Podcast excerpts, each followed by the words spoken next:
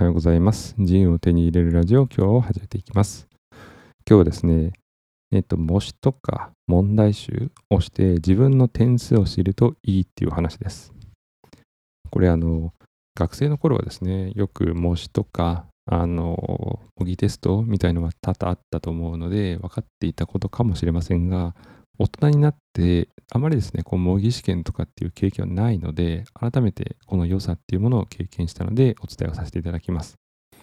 で、まずなんで、えー、模試とその問題集とかで自分の点数を知るといいかっていうと、まず得意不得意が分かりますね。なんでかっていうと、まあ、分かりやすいのは英語ですかね。えー、リスニングとリーディングがあった場合に、リーディングは100点中90点、リスニングは100点中50点だった場合に、まあ、リスニングが苦手だってわかりますよね。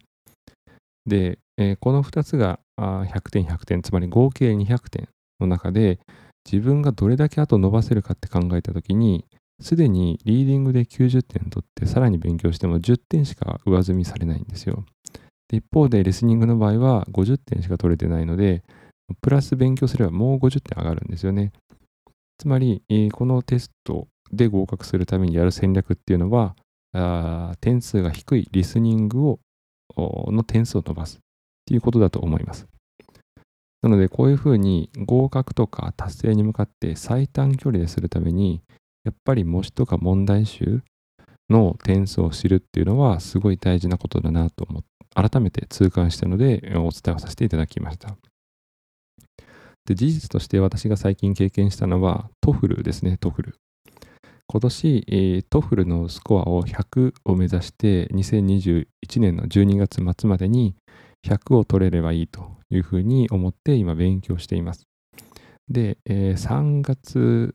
ぐらいかな、先月、2月からとか忘れましたけど、2月、3月ぐらいで問題集をいろいろやったんですよ。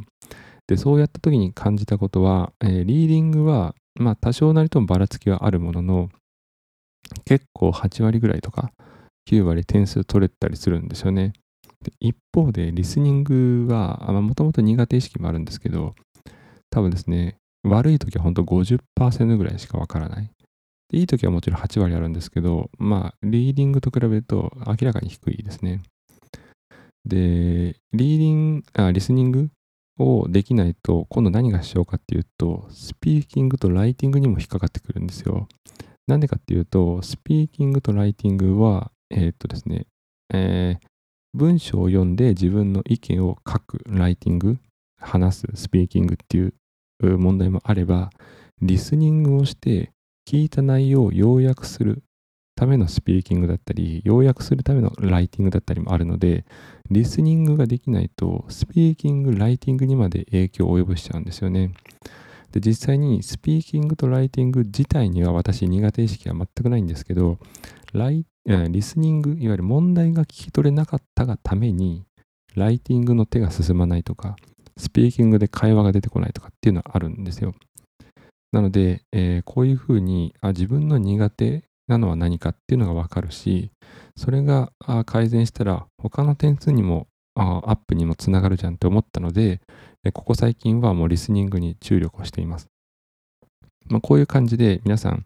あの、今回はちょっと私、英語学習っていう点でお話をしましたけど、何かの資格試験だったりとかっていうのもいくつか科目があったりとかもすると思うので、ぜひ、あの、模試とかね、めんどくさいんですけど、まあ、たまにはやってみるのもいいというふうに思います。